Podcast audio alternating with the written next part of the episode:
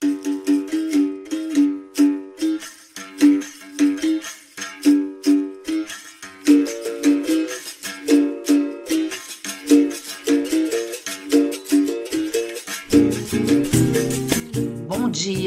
tarde, boa noite. Estamos aqui em mais um episódio do nosso podcast Aquilombando a Universidade. Sejam todas, todos e todos bem-vindos e bem-vindas, porque como nos convida a nossa querida Conceição Evaristo, aquilombar é preciso. Bom, pessoal, tô aqui hoje com a Irandi Pereira, a Irandi é uma amiga minha, então eu até estava lembrando disso, conversando aqui com ela no pré-podcast, pré-gravação, que são 18 anos já de história. A forma que eu conheci a Irandi foi muito interessante, porque eu, recém-formada, morando em Bauru, São Paulo, fui para um evento na Unesp de Marília, e vi a Irandi dando uma palestra lá sobre educação, ECA, adolescente, autor de ato infracional, em conflito com a lei, como ela costuma colocar. E fiquei encantada. Naquela época eu já estava aprovada num concurso da FEBEM para trabalhar como assistente social da FEBEM. Isso foi no final de 2001. 2000. E aí, a hora que acabou a palestra, aquela coisa do sangue novo, fiquei lá em, em, volta dela até dar um oi, dizer que eu adorei a palestra, a fala, que eu ia trabalhar na FEBEM. E a partir daí nasceu uma amizade. A Irandi falou para mim do concurso em Maringá e foi pela Irandi, que mora em São Paulo, que eu vim parar no Paraná. Então tem toda uma história aí muito bonita nossa. E a Irandi é referência no Brasil em relação à luta pelos direitos da criança e do adolescente e tem uma história bonita aí para contar de engajamento, de militância e também tem bastante elemento para nos mostrar o antes, o depois e avaliar os desafios que ainda envolve aí a luta pela efetivação dos direitos da criança e do adolescente no Brasil. Aí, como eu tenho feito nos outros podcasts, a Irandi se apresenta, fala um pouquinho da história dela e aí a gente manda brasa aqui no bate-papo.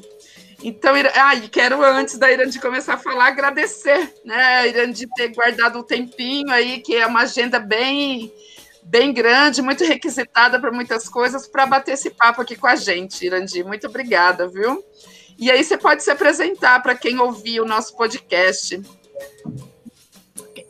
Bom, é, eu me chamo Irandi Pereira. Na verdade, eu nasci em Franca, São Paulo. É, eu fiz toda a minha educação escolar em Franca, fiz dois anos da minha educação escolar, dos cinco e seis anos de idade, na primeira série, vamos dizer assim, do antigo. É, a gente falava, nem se falava em educação fundamental, né? Mas com cinco e seis anos eu já frequentei a primeira série e eu estudava nas chamadas escolas agrupadas, portanto, aquelas escolas que a gente chama de escolas de roça, quando você tem apenas uma professora, você tem a sua sala lotada de alunos e alunas, é, é interessante, porque na zona rural, é, enquanto às vezes na, na zona urbana, as escolas, na minha época, ainda eram escolas masculinas ou femininas, ou algumas já tinham masculino e feminino juntos, mas na escola de roça, não. Nossas escolas eram meninos e meninas. Quer dizer, nós éramos, acho que, mais ousados, vamos dizer assim, né? Que a gente já trabalhava essa questão. E eu estudei, então, dos meus cinco aos meus seis anos, eu estudei em escola de roça, e eu fui para a escola de roça, andava três quilômetros a pé para chegar na escola, porque eu tenho uma irmã mais velha que eu, ela, ela tinha muito medo de andar sozinha, porque andar sozinha também três quilômetros no meio do mato, para criança pequena também é difícil, né? Sim. Então, para que a gente, que eu pudesse, a minha irmã, ter uma companhia, então a escola permitiu que eu pudesse acompanhar a minha irmã, porque minha irmã estava em idade escolar, com seus sete anos, e eu ainda não tinha, estava com cinco anos e pouco. Ah, que interessante. É, já é uma proteção, né? A menorzinha protegendo a maiorzinha e vice-versa. E aí é, me lembra muito, muito essa, esse debate sobre proteção. Então, assim, as famílias elas protegem do modo que pode. E o jeito que a minha família via, com os, nós, na época eram cinco filhos, não eram seis filhos, eram cinco filhas. É, eu era mais nova, então, na verdade, a, a proteção era desse modo. E foi muito, eu fui muito feliz nessa escola, viu? Que eu estudei cinco e seis anos, portanto, eu fiz o primeiro ano duas vezes, mas eu adorava, porque era. Eu conto isso para as pessoas porque eu acho que tem a ver com o nosso trabalho hoje de educação nos sistemas privativos de liberdade. Né? Ah. Eu tinha eu tinha a, classe, ela era formada por quatro fileiras e cada fileira significava primeiro ano, segundo ano, terceiro ano, quarto ano primário. Primário, Sim. tá? Que seria hoje o ensino fundamental 1. Aí o que, que acontece? É, a, a, professora, lembra até hoje o nome, você vê como você não esquece o nome da sua professora, a professora Madalena. Ela dividia com giz, o quadro era de fato, era um quadro preto, que a gente chamava de quadro negro na época. Ela dividia em quatro partes e cada turma tinha a sua aula. Eu não sei, ela conseguia dar aula super bem para as quatro séries, entendeu? Ah, e ela dava aula para a primeira a quarta. Na ah, mesma sala. misturado e na mesma hora. Isso que é importante. E hoje, às vezes, a gente vê tantas críticas, né? Como manejar essa educação escolar com tantas dificuldades. E quando você vê que, por exemplo, numa escola chamada rural, a gente pode chamar de educação rural, escola rural. Eu gosto mais afetivamente de chamar escola de roça, porque a escola de roça, no meu caso, dessa minha escola, era muito afetiva. Era hum. muito afetivo as relações. Lá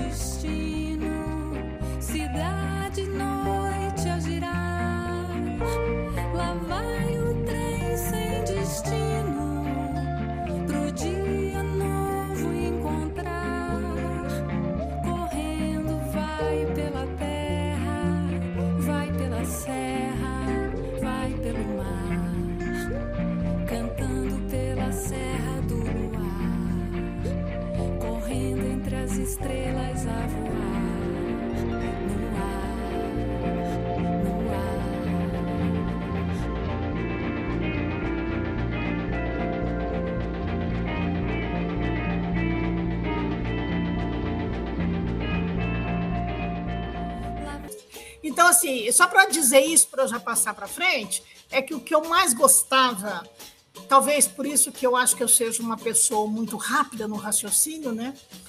Que assim, meu sonho era assim, era aprender tudo que era da primeira série, aprender tudo que era do segundo, aprender tudo que era do terceiro e quiçá aprender o que era do quarto ano. Então assim, era uma batalha, coitada dessa professora, porque tinha alguns alunos que conseguiam terminar suas tarefas da primeira série já a gente, então assim, como a mãe da gente sabia que a gente tinha interesses assim mais ligeiros, vamos dizer assim, de aprender, e também só tinha aquilo da roça, não tinha nada, tem televisão, você tinha rádio, não tem televisão, era rádio amador, tá certo? Não tinha livro, aliás, você não sabia nem ler e escrever. Como é que você ia ter livro? Impossível. Então, assim, eu lembro que a minha mãe comprou assim, quatro caderninhos para mim, porque ela dizia primeiro ano, segundo ano, para não fazer confusão. Então, para eu não fazer confusão, eu tinha quatro caderninhos. Então, quando eu terminava as coisas da primeira, eu já ia para o segundo, etc, etc, etc. Eu estou contando isso para mostrar para vocês que eu não sou aqui de São Paulo, paulista. Eu sou paulistana, quer dizer, eu nasci no interior, eu nasci em Franca. Eu vou dizer para vocês, eu nasci em 1952, portanto, eu estou falando falando lá da década de 50, quando eu estudava em escola de roça. E eu sempre gostei muito de estudar, sempre, independentemente da minha condição de trabalhadora assalariada muito cedo, eu também fui trabalhadora infantil, eu também já fui babá. Então, assim, com oito anos, nove anos melhor, com nove anos, dos meus nove anos até meus doze anos eu fui babá, quer dizer, eu estudava de manhã na escola pública e à tarde eu, eu trabalhava como babá. Ou às vezes fazia o contrário, estudava de manhã e trabalhava à tarde. Então, assim, a minha vida, eu até brinco muito com as pessoas. Meu nome é trabalho, porque eu não sei ficar sem trabalhar. Talvez por isso eu trabalho tanto até hoje, trabalho 16 horas dias. Porque na dia, porque na verdade eu fui criada nesse ambiente do trabalho, né? Sei. Bom, então, assim, eu sempre gostei de trabalhar, estudar, e sempre gostei. Eu achei interessante quando você disse depois, Irandi, você veja uma música, quatro músicas que você quer colocar no seu podcast. Eu até ainda brinquei com você, ah, a, primeira pode ser as baquianas, né? Porque, assim, apesar de ser uma, de ser uma pessoa das camadas populares, portanto, das famílias oriundas da, da, da população empobrecida, eu estudei música, estudei 11 anos música. Eu conseguia. Hum. Eu, não sei como que uma pessoa novinha como eu conseguia ir para a escola, trabalhar meio período e aí estudar música. Tá certo? Então, eu sempre gostei muito eh, de trabalhar com artes e, ao mesmo tempo, com a educação. Mas é estranho, porque eu sempre trabalhei das brigadeiras de criança, eu sempre fazia aquele papel de professora.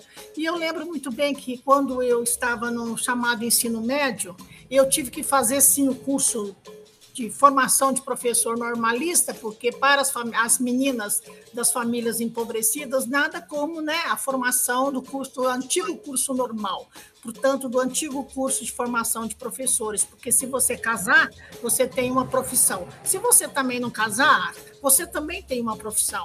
E eu lembro muito bem que quando você se forma para professora, principalmente professora normalista, você pode ir para qualquer lugar. Eu, eu lembro muito assim que a minha família me dizia: você pode ir para qualquer lugar desse país que você vai ter emprego. É igual hum. médico, vai ter emprego, dentista vai ter emprego. Por quê? Porque o professor era um, uma profissão reconhecida, certo? E o professor podia ir para qualquer lugar desse país que ele ia ter sempre um lugar para dar aula. E é verdade, né?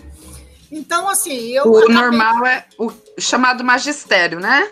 Que era também Tá. Mas, na verdade, quando eu fiz, eu não fiz o magistério numa escola pública estatal. Eu fiz uma escola, uma escola, confeccion, numa escola confessional, que é o Educandário ah. Pestalozzi, uma escola espírita. A minha irmã trabalhava lá, então eu tive bolsa de estudos. Entendi. Tá certo? Então, não, mas não chamava, no meu curso não era curso normal, o meu curso chamava, eu já achava legal, você vê como que esse pessoal era muito mais avançado, era a Escola Normal de Formação de Professores. Hum. Na escola normal, escola de formação de professores. Quer dizer, já tinha um nome muito mais abrangente do que o nome de hoje, né? Então, assim, eu acabei fazendo o curso normal, mesmo não querendo ser professora. Essa não era a minha lida, não queria ser professora. Mas, no fundo, eu acabei pensando, é, é, é estranho, né? Porque eu comecei com 17 anos, eu já era, 16, 17 anos, eu já era auxiliar de classe para aqueles, sabe aqueles meninos pobres que, como eles diziam, né? Eu não digo isso, eles diziam, sabe esses meninos pobres que não aprendem, é cabeça ruim para o estudo, então eles precisam de reforço escolar. Então eu trabalhava muito dando reforço escolar. Não ganhava nada, mas ganhava experiência, ganhava convívio e ganhava uma coisa muito importante, quer dizer, o desenvolvimento da, da solidariedade, o desenvolvimento da o exercício da generosidade, né? E, e, e, na verdade, para a escola que eu fazia, que era a formação de professores, o antigo curso normal, isso era muito levado em consideração. Mostrava que você, de fato, iria ser uma excelente professora, porque você, desde muito cedo, você já gostava de fazer estágios. E muitas hum. vezes também poder, também, não sempre eles aceitavam isso como estágio. Mas como Sim. eu também fazia isso para as crianças empobrecidas, que eram ligados, ou meus professores de música, minha maestrina de música, ou mesmo as escolas é, da, a gente fala da, das crianças que eram assistidas pela assistência social em Franca, que você conhece bem, você estudou em Franca.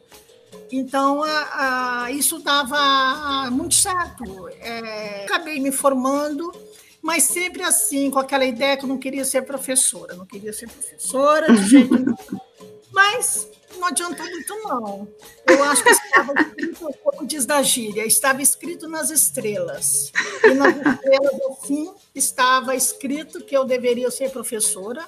E você veja, me aposentei há em 1900 e... Ai, nem sei quando, acho que é em 2000. Não, que 2000. Acho que tem, assim, uns oito, nove anos que eu me aposentei. Me aposentei com 40 anos no magistério, portanto, me aposentei como professora.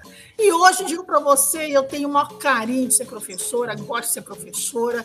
Eu acho que é uma profissão brilhante, é uma profissão complexa, mas eu acho que ela é fundamental. Então, na verdade, a minha vida foi sempre essa, sempre de muito estudo e de trabalhar muito.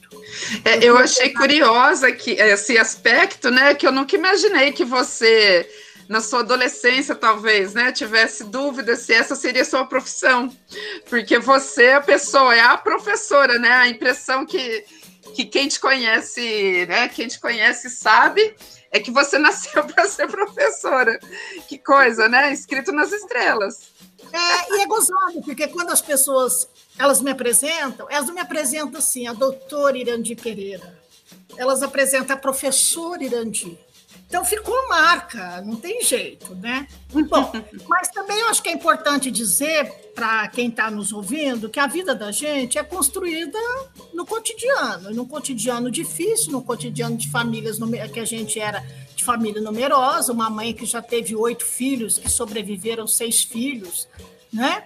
Então, hoje é uma família numerosíssima. Para a época, não, era chamado uma família, vamos dizer, entre aspas, normal, fecha as aspas, normal, porque a maioria tinha mesmo isso, seis, oito, dez, né, e etc, Sim. etc. Então, assim, e, e, é interessante que, assim, na minha adolescência já, né, depois que eu deixo de ser babá, eu não deixo de trabalhar. Aí eu fui trabalhar nas fábricas de sapato em Franca, porque eu não tinha 14 anos de idade. E vocês sabem que o trabalho é proibido, né? Para quem não tem 14 anos de idade. Hoje, proibido até os 16, 14 anos na condição de aprendiz. Mas na, na, minha época não era assim. 14 anos era proibido o trabalho. Então a gente ia trabalhar, na verdade, dessas vocês conhecem muito bem, na, no trabalho domiciliar, nas facções, onde faz os sapatos. Tá certo? Nessa né? chamada empresa domiciliar ou nas casas domiciliares, onde você vai aprender a fazer sapato. Por que, que eu fui aprender a fazer sapato? Porque Franca é capital do calçado. Então, você era a profissão que tinha. Imagine você saber fazer calçados. Isso aí era rico, era maravilhoso, era fundamental. Então, e a família pobre, você tinha que ter gente trabalhando. Então, eu sou filha do trabalho infantil. Eu sou filha do trabalho proibido. Eu sou filha do trabalho ilegal. Eu sou filha do trabalho ilegítimo. Tá certo? E, e, eu trabalhei dois anos na casa de uma pessoa que era parente de uma pessoa que era conhecida, porque é assim, é uma, é, a gente implica assim, é a chamada rede, né? É, mas vamos dizer assim, essa rede é a rede da embromação, da enrolação, porque da exploração. Assim, melhor dizendo, a rede da ilegalidade, não é verdade? À medida que vão te aceitando para você aprender a fazer trabalho e, portanto, fazer objetos, portanto, construir ser bens, né? E aí você ajudar os serviços, e aí você ajuda a empresa, quer dizer, assim, você ajuda o capitalismo, tá certo? Então, durante mais ou menos quase dois anos, eu aprendi a trabalhar com sapato. Você aprende aquelas coisinhas mínimas. Imagine você, sabe a primeira coisa que você aprende quando você lida com sapato? Passar cola. Imagine e o cheiro daquela cola. E cola é tóxica, né? E hoje eu vejo crianças cheirando cola, hoje com menor, porque em menor grau, porque as lojas não podem vender esse esse material para as crianças, a gente sabe que vende, né? Vende para adulto, que adulto passa para criança. Mas você veja, você pega uma criança com cola, a criança é infratora. Né? A criança está fora da lei, né? A criança é, é, é, é, ela já é vista como uma criança que tem. Quando eu digo criança, é criança, adolescente, jovem. Ela é, ela é considerada uma pessoa viciada. Você vê, o meu primeiro emprego foi cheirar cola. Quer dizer, meu primeiro emprego, assim, meu segundo emprego, né? O primeiro foi cola. Você vê, meu primeiro emprego de babá, imagina, eu dava banho, olhava as tarefas de escola, mas numa criança cuidando de três crianças. Olha que trabalho duro, passava roupa, lavava roupa, dava comida para as crianças. Trabalho pesado. Sim. Né? Depois dizem que mão de criança não pega no pesado, pega sim, pega muito. E aí eu fico pensando, acho que por isso que, na verdade, eu, eu, eu, eu acabei fazendo muitas pesquisas sobre trabalho infantil, porque na verdade eu tinha uma experiência de vida ligada ao trabalho infantil. Compõe tá? sua história. Totalmente. E, e, foi muito interessante, porque aí as pesquisas na década de 90, principalmente a partir de 94, que a gente fez, eu pude fazer as pesquisas sobre a criança trabalhadora em Franca. Tá vendo? Na, na indústria de calçados. Eu fiz aí em Ribeirão Preto, na cana-de-açúcar, que é perto da nossa cidade de Franca. Fiz em Araraquara e, e na colheita da laranja. Aí fui lá para o Nordeste, Norte Maranhão e um outro lugar na, no Coco Babaçu. Desce para o Vale do Ribeira, eu fiz sobre a criança na colheita do chá. Então você veja, é, é, é, é, a minha vida se confunde. Eu digo assim que a minha vida se confunde com o direito violado de criança e adolescente. Porque onde eu vou, porque é um direito violado. Então você veja, eu fui fruto de um trabalho infantil né? Depois eu fui fruto de um trabalho, vamos dizer assim, infanto-juvenil, né? Que também era ilegal até completar 14 anos. Lápis, caderno, chiclete, pião, sol, bicicleta, skate, calção, esconderijo, avião, correria, tambor, gritaria, jardim, confusão. Bola, pelúcia, merenda, crayon, banho de rio, banho de mar, pula-cela, bombom, tanque de areia, gnomo, sereia, pirata, baleia, manteiga no pão, x metiolate, band-aid, sabão, tênis, cadarço, almofada, colchão, quebra, cabeça, boneca, peteca, botão, pega, pega, papel, papelão. Criança não trabalha, criança dá trabalho, criança não trabalha. Lápis, caderno, Peão, sol, bicicleta, skate, calção, esconderijo, avião, correria, tambor, gritaria, jardim, confusão. Bola, pelúcia, merenda, crayon, banho de rio, banho de mar, pula-cela, bombom, tanque de areia, depois eu acabei nas minhas pesquisas sobre trabalho infantil, né? Essa questão do trabalho infantil eu fiquei nessa trilha, portanto, eu fiquei percorrendo a trilha da violação dos direitos infantos juvenis.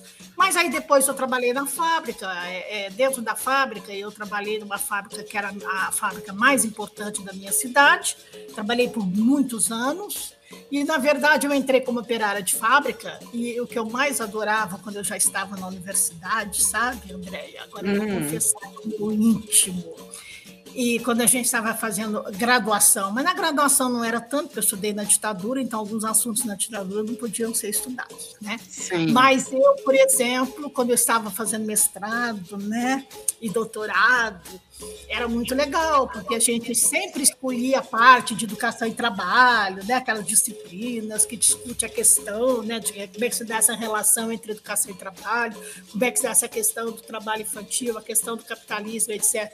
Portanto, né? é, esse mundo chamado mundo produtivo e, ao mesmo tempo, explorador, de poucos direitos, né? E, eu lembro assim que os professores se desdobravam para ensinar para os alunos o que, que era modo de produção, sabe? Então, aquelas Sim. formas tayloristas, fordistas, toyotistas de trabalhar, e eu ficava assim, eu nem prestava muita atenção no que o professor estava falando. Aí eu lembro que uma vez eu estava numa aula do mestrado, o professor falou assim, Virandir, você está prestando atenção ou você está em outro lugar? Eu falei, não, o senhor quer que eu conte para o senhor como é que se faz? Eu conto para a classe inteira. Como assim? Falei, eu trabalhei nisso. Eu fui operária de fábrica. Então, quando vocês ficam passando, como é que é dar esse modelo do Fordismo, depois esse modelo de Toyotismo. Gente, isso aí eu vivi, quer que eu conte? Aí um dia eu peguei e contei. Uma pessoa que tem esse olhar observador e de pesquisador. É isso que eu Viu? É, deixa eu, é, você fez pedagogia em Franca, foi isso? Primeiro eu fiz letras. Ah, tá. Fez Primeiro letras. eu fiz letras no antiga, na antiga FEFELESH, que era a Faculdade de Filosofia, Ciências e Letras de Franca. Fazia letras à tarde, fazia direito à noite. Aí você vai dizer, pô, então você parou de trabalhar, né? Não. Eu era professora de datilografia. professora... sempre, sempre professora. O Professora de datilografia. Acho que foi no Senac ou no Sesc, eu não lembro, acho que é no Senac que eu fui, até na minha carteira profissional. Então, assim, sempre arrumava o que fazer. Também fui ser cabeleireira, mais manicure, né? Eu gosto de ser manicure. Aí eu fui ser manicure, porque eu podia fazer sábados, porque ah, o curso de letras era curso à tarde. Então não era para pobre que precisava trabalhar, entendeu? Era que eu brinco sempre com aquela história da lei dos pobres, né? Aquela lei inglesa, era para os pobres merecedores. Quem é a lei, né? Quem eram os pobres merecedores? Gente como eu, assim, que tinha uma família que a educação escolar era fundamental. Então, a minha mãe fazia das tripas coração, os irmãos faziam das tripas coração para que a gente não faltasse às aulas. Então, e a gente se formasse. Então, foi isso, a minha vida inteira e a minha casa é isso. A educação isso é melhor, qual é, o que não é, e etc, etc. Entendi. O, o gancho que eu queria dar é justamente é, so- você contando a tua história. Você está falando da história da infância, adolescência e juventude no Brasil, né? Você está falando do tudo que, que tem, né, na sua, junto com a sua infância, né? e Como que tudo isso atravessou na tua história. E aí eu gostaria de que você falasse um pouquinho do, do pré-estatuto da criança e do adolescente, então, né? De como tudo isso interferiu e como que entra, então, essa história da militância, a questão do movimento dos meninos e meninas de rua. Não sei se você chegou a militar nele direto ou não. Então, falar um pouco disso, porque você está falando aqui do que era antes do ECA, né? Na e verdade, aí, aí, ditadura, década de 80, para a gente chegar no ECA e olhar o ECA como uma conquista também, É, né? Na verdade, é, que a gente, que, que hoje a gente acaba discutindo mais são as mudanças paradigmáticas em relação ao direito da criança e adolescente. Então a gente diz o seguinte, que antes de 90, portanto, antes de 1988, com a Constituição da República, e depois com a lei complementar, que é o Estatuto da Criança, antes disso nós estávamos, como, enquanto crianças e adolescentes, regidos pela doutrina da situação irregular. O que, que é a doutrina da situação irregular? É uma lei discriminatória. É uma lei que não defende direitos. Inclusive, muito pelo contrário. O, o artigo 1 diz o seguinte: essa lei é para aqueles que estão em situação irregular. Aí depois dizem quem é que está em situação irregular? Pobre. Hoje a gente diria assim, pobre, preto e periférico. Não é isso que a gente diria hoje? Mas Três na época a gente diria carentes, abandonados, delinquentes. Ainda tinha o delinquente, tinha também o infrator, né? Delinquentes, infratores, carentes, órfãos. Claro, né? Então, assim, é, a vida que eu contei para vocês é uma vida regrada, vamos dizer assim, da doutrina da situação irregular. Então, por exemplo, tudo isso que aconteceu, toda essa história de violação de direitos, eu não posso dizer para vocês que, assim, que, nossa, que história é essa? Não, mas era o que era o paradigma que estava posto. Era o paradigma para as famílias empobrecidas. Porque as famílias empobrecidas, elas não, elas não poderiam alçar a determinados status né, na sociedade. Exemplo, você, olha que loucura. Hoje é tão fácil trabalhar com crianças e adolescentes. E parece que a gente acha muito difícil. Eu acho hoje mais simples e mais claro. Por quê? Porque você tem uma lei que te clareia. Por isso que ela é difícil de ser implementada. Porque é uma lei filosófica ao mesmo tempo.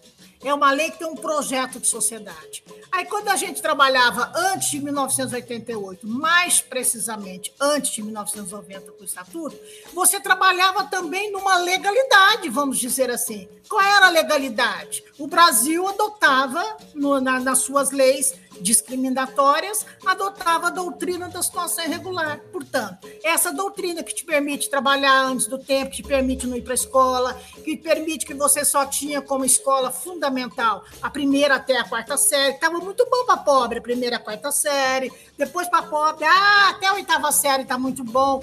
Tanto que, assim, é, eu acho que hoje a gente precisa fazer uma reflexão de momentos de passagem. Se quiserem também dizer de ritos de passagem, o que for.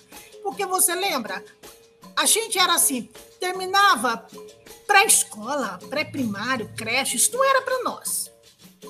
Talvez por isso que tem esse nome de escolinha, né? E para os empobrecidos era creche. Não é verdade? Para os ricos era escolinha infantil. Agora, pobre, na minha na época da doutrina da situação irregular, não tinha esse direito à educação infantil. A nossa educação era de primeira a quarta série. Eu mesma hoje- comecei direto na escola. Eu não tive educação infantil. Com É, sete na verdade, eu fiz o pré já na escola, que depois era o primeiro ano, segundo. Você ainda teve o pré.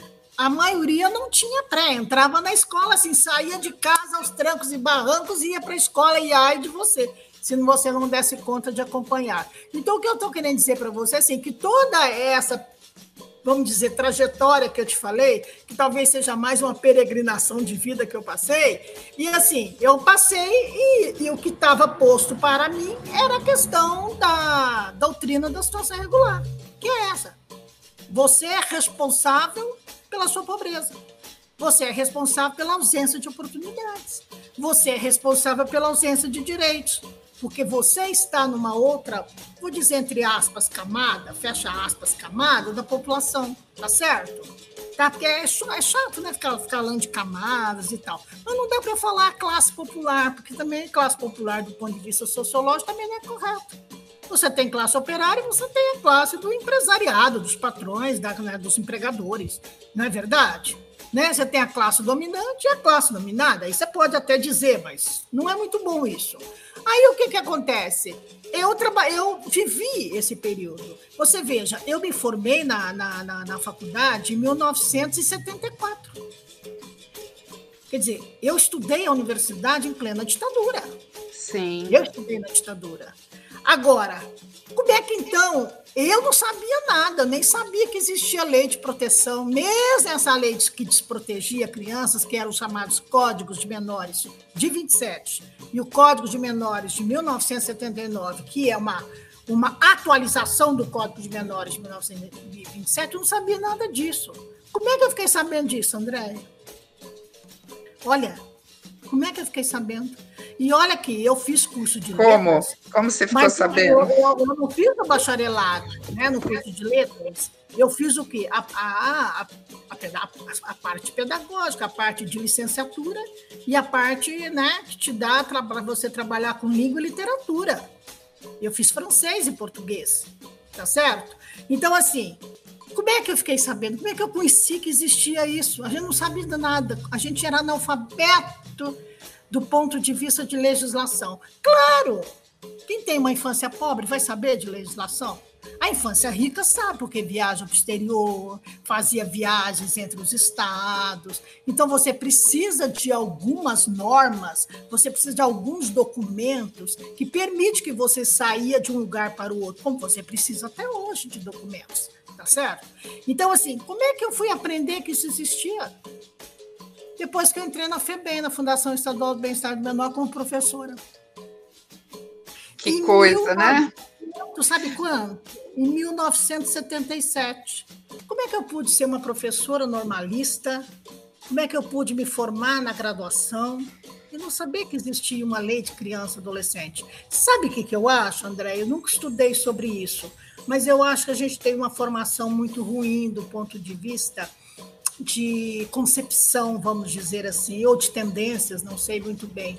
A gente trabalha com a ideia de aluno, aquele aluno ausente de luz, me parece, né? Isso. E você não trabalha com a ideia que nós aprendemos a trabalhar, sabe? O, agora, a gente aprendeu a trabalhar depois de 1988, quer dizer, um pouco antes da militância, mas assim, a gente trabalha com criança, a gente trabalha com adolescente, a gente trabalha com jovem, a gente trabalha com adulto, a gente trabalha com idoso ou velho.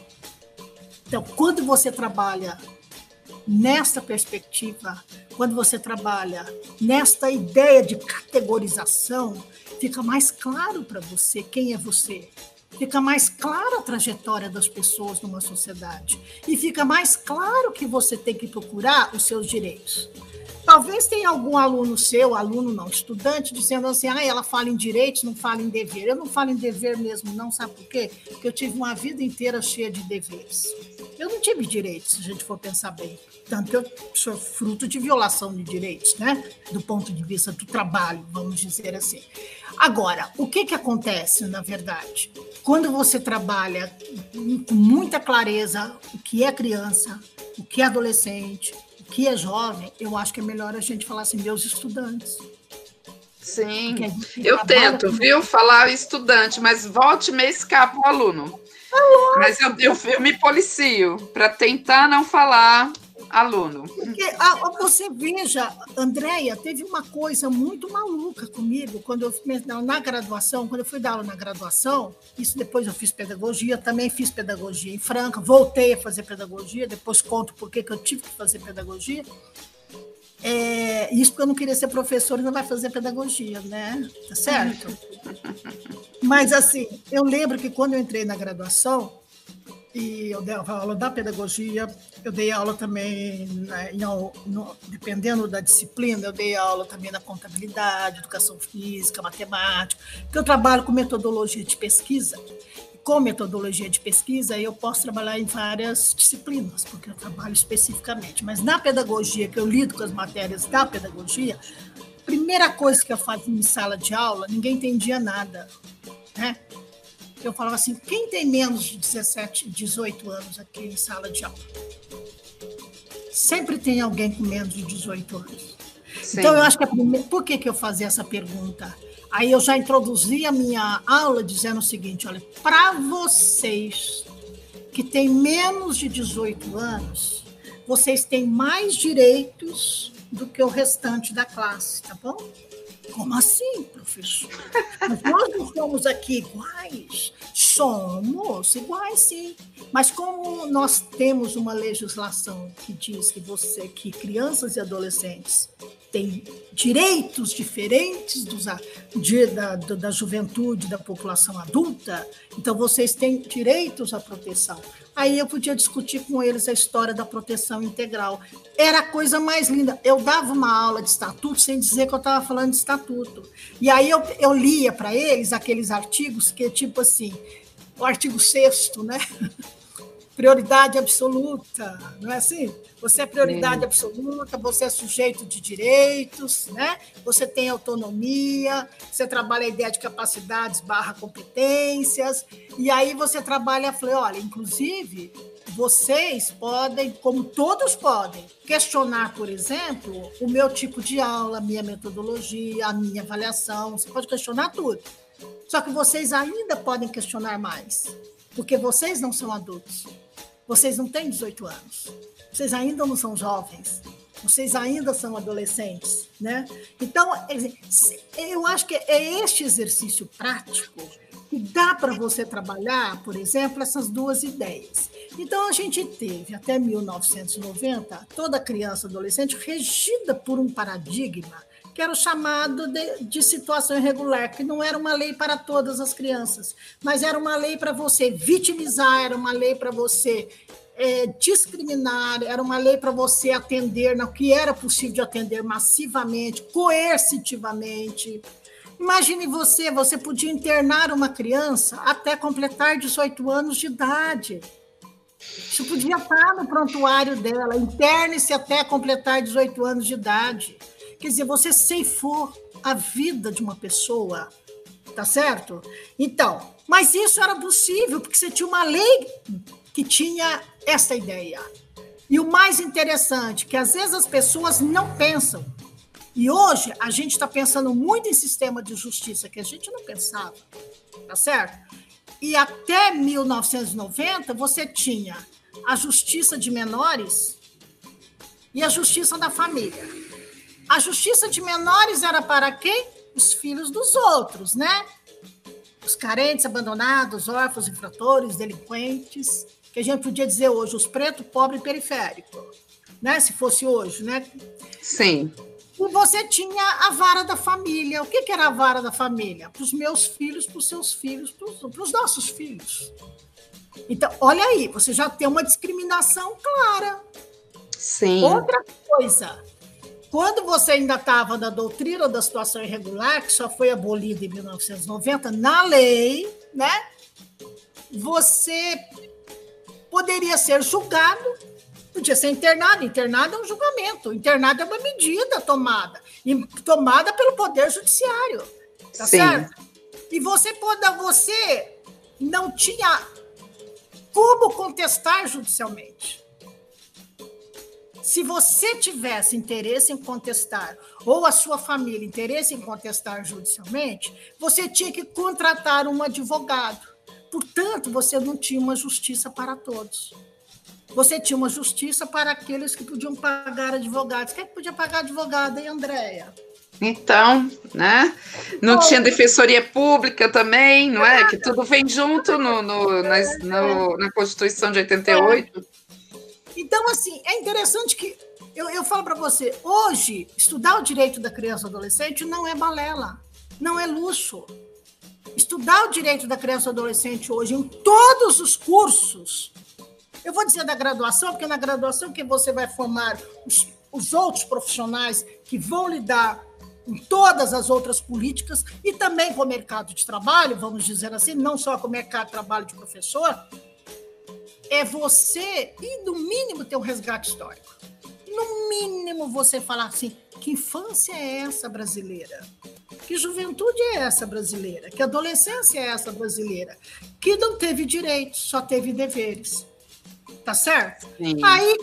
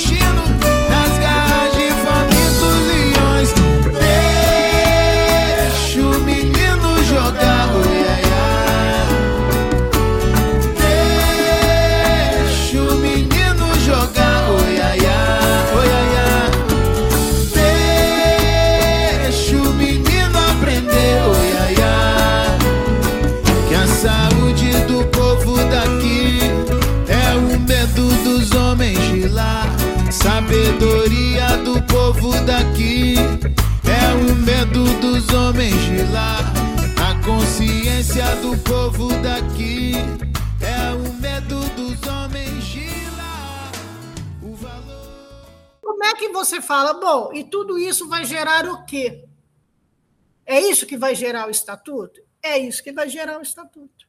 Na verdade, Andréia, a gente começou a escrever o Estatuto da Criança e Adolescente não foi em 1988, que todo mundo imagina. Eu tenho uma bronca quando você me conhece, você sabe que eu não sou uma menina de bons bofes, né? E eu fico muito brava quando a gente começa a ler um trabalho, principalmente um trabalho, não estou falando de graduação, mas estou falando de trabalho de pós-graduação, que é o trabalho de pós-graduação necessariamente é um trabalho de pesquisa. A graduação também, mas a exigência, vamos dizer assim, é no pós-graduação, tanto na especialização e aperfeiçoamento, o que for. Mas quando você lembra que eu li assim, ah, porque o Estatuto começou em 1990, o direito da criança começou em 1990, a mobilização pelos direitos da criança começou em 1990, aquilo vai me dando um desespero, porque eu digo Claro. assim, a pessoa não leu. A pessoa não, ela leu uma, lei- uma, uma literatura de terceira mão. Porque se ela tivesse lido uma literatura de primeira mão, ela não diria isso. E, e é por quê? Porque, na verdade, você não constrói uma lei da noite para o dia. Uma lei você constrói ao longo do tempo.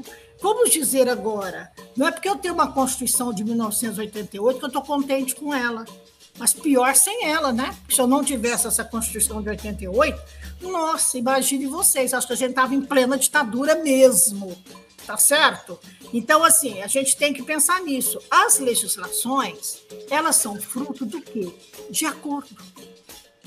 Claro. E é de um consenso, é um consenso, dizer, vou dizer para você, um consenso conflituoso e um consenso, muitas vezes, muito frágil. Por que muito frágil? Porque dependendo da correlação de forças, você tem uma legislação que a- a- é melhor para o grupo A do que para o grupo B.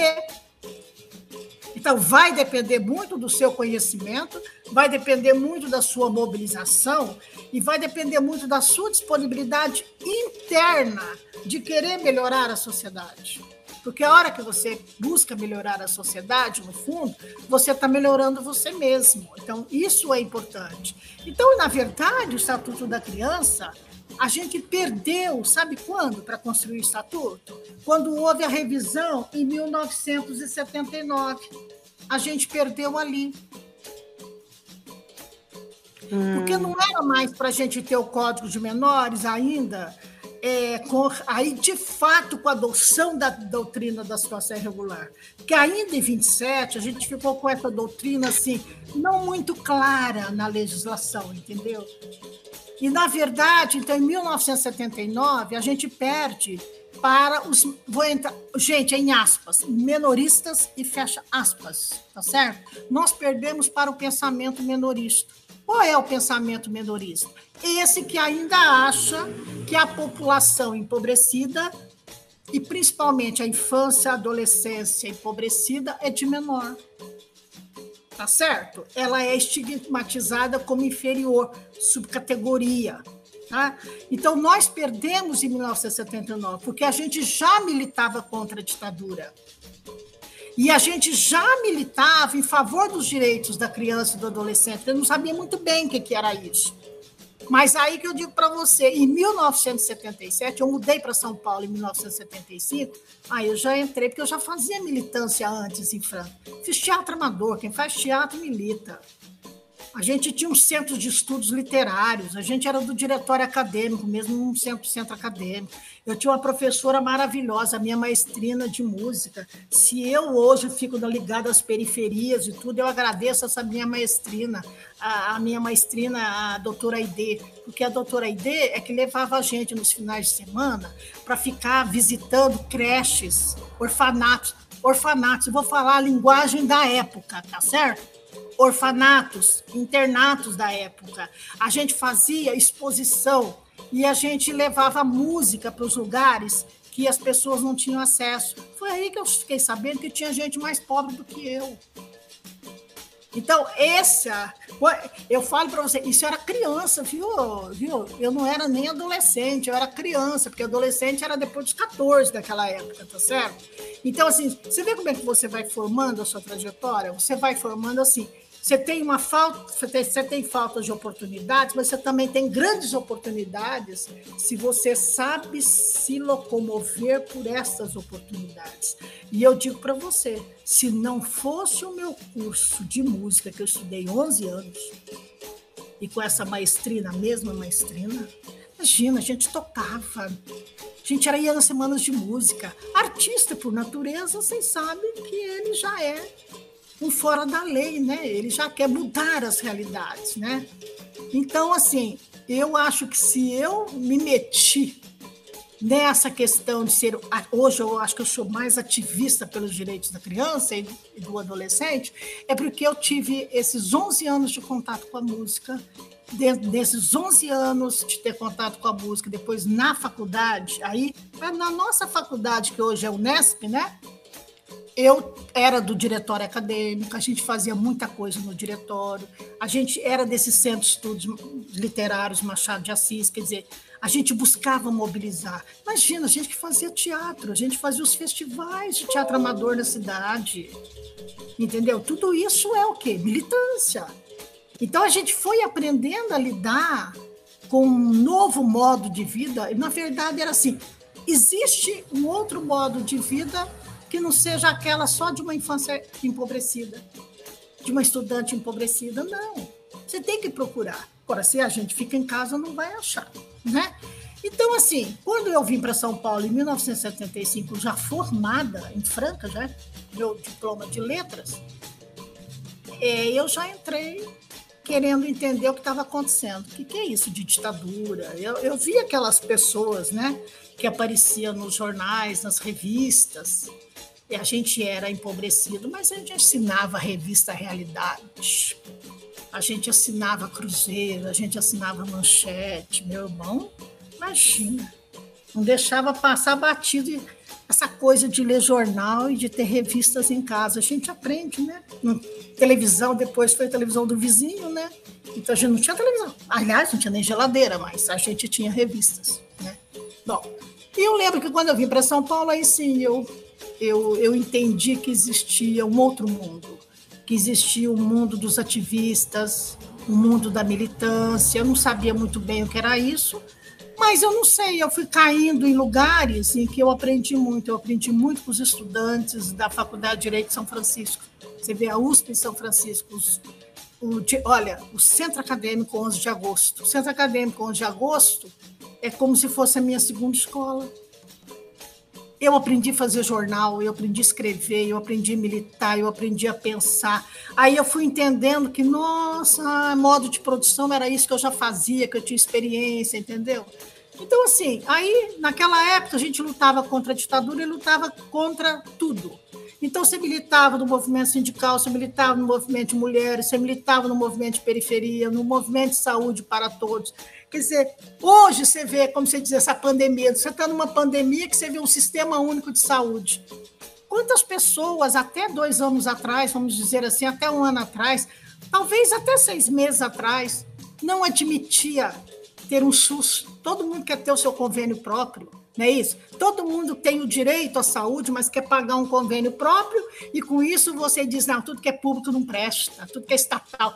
Público não, tudo que é estatal não presta. Você vê, se não é o SUS hoje, com toda a dificuldade, nós estaríamos em pior situação que estamos. Então, assim, eu pude aproveitar e militar, e continuei militando no teatro, eu tinha meus grupos de teatro. Aí foi um período de Super 8, cinema Super 8, a gente foi fazer Super 8, a gente tinha os grupos de música, os grupos juvenis. Então, assim, eu mudei para São Paulo, trabalhando de manhã, de tarde e de noite, mas fim de semana e feriado militando. Então, a vida foi assim. E aí, o que eu digo para você, em 1977, eu descobri que tinha um negócio chamado Código de Menores como é que eu pude passar tanto tempo assim, trabalhando, sendo professora, e eu não sabia disso? Eu fiquei sabendo disso quando eu estava na Fundação Estadual do Bem-Estar do Menor. Que eu levei um ano para entrar. Tá certo? Foi lá que eu descobri. E você sabe como é que eu descobri? Quando a equipe técnica não deixava os professores participar dos planos de atendimento de dos hum. antigos menores, lembra? A gente queria saber que relatório é esse que faz sobre esses menores. E a gente dizia: esses menores são nossos alunos. Eles Sim. vivem conosco. Como é que eu não dou opinião sobre eles? Aí a equipe dizia assim, dessa unidade que eu trabalhava, dizia assim: vocês não são técnicos. Como que nós não somos técnicos? Somos todos da graduação. Todos. É. Matemática, química, física, biologia, português, inglês. Como é que nós não éramos técnicos? Ah, mas vocês não são equipe técnica. Olha, a gente tem que passar por uma situação dessa em 1977, 1978. Por isso que eu estou te falando, o Código de Menores é de quando? 1979. Você está vendo como é que se dá a construção disso? Então, se deu dentro. Eu estava dentro de uma estrutura, uma estrutura orgânica, de quase 500 anos, né? vamos dizer assim, é. né?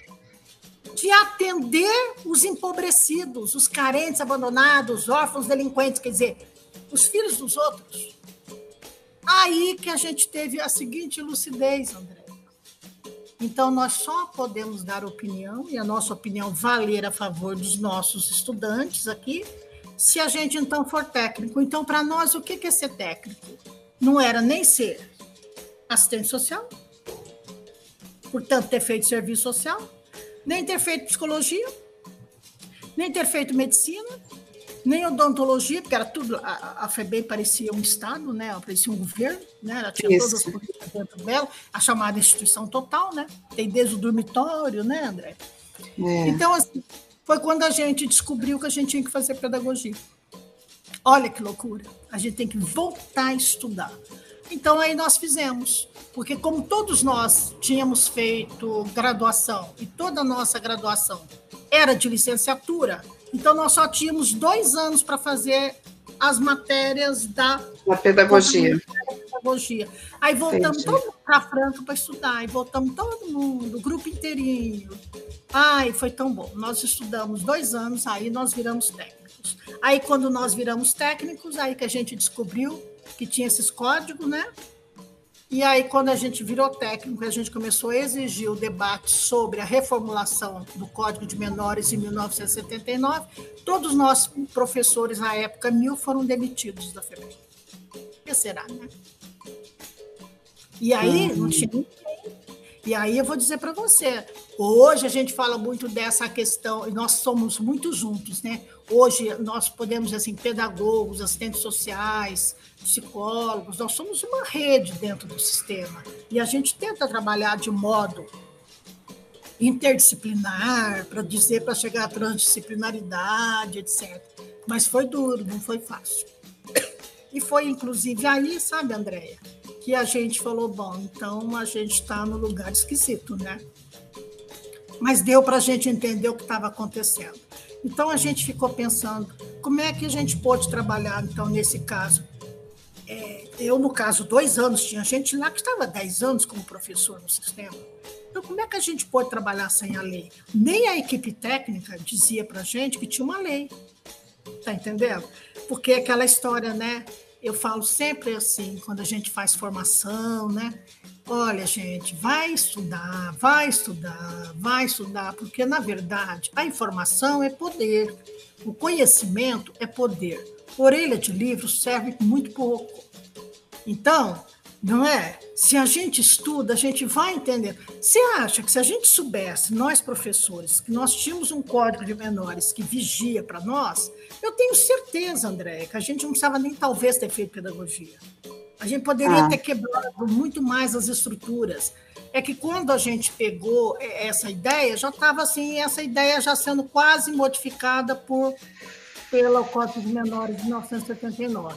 Só que aqui em São Paulo, a gente teve vários encontros, desde os encontros ecumênicos, que era muito lindo, os encontros ecumênicos de menor, de, das semanas de menor que a gente fazia aqui, né? chamava isso Semana de Menores, os Ah, encontros ecumênicos de todas as religiões e não religiões, né? de práticas ou não práticas, né? Na verdade, a gente estava construindo uma ideia contra o Código de Menores de 27. A gente não queria esse Código de 79, porque, na verdade, o Código de 79 continua do mesmo jeito. Ele só, só agravou. No que, que ele agravou? Ele agravou quando ele adotou, sim, de modo claro, a doutrina da situação irregular. E é interessante, vocês vejam, né? As, eu vejo assim, sabe? E você deve passar por isso como orientadora, como professora, quando você pega os trabalhos sobre direito de criança, ou não, nem precisa ser sobre direito, às vezes está falando sobre uma política de educação, ou né, a política Sim. de assistência e etc. Ninguém cita para você a CPI do menor de 1975, em plena ditadura. Você viu que às vezes ninguém começa a discussão com a CPI? tá. Uma CPI e uma CPI inconclusa, ela ficou inconclusa até hoje, né? Uma CPI de 1975. Pensa você, André, em plena ditadura, uma ditadura nesse período mais duro da ditadura militar. A gente não sabe se qual foi mais duro ou menos duro, mas a gente está falando da nossa vida, a nossa vida se pautou dessa, né? Você veja, você tem uma CPI do menor.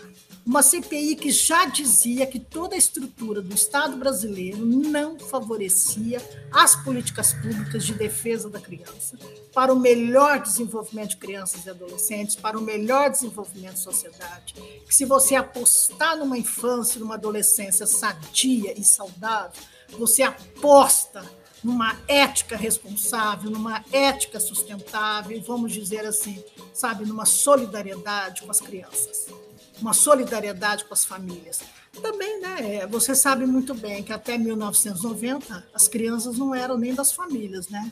Quem dava a primeira e a última palavra era o Poder Judiciário, tá certo?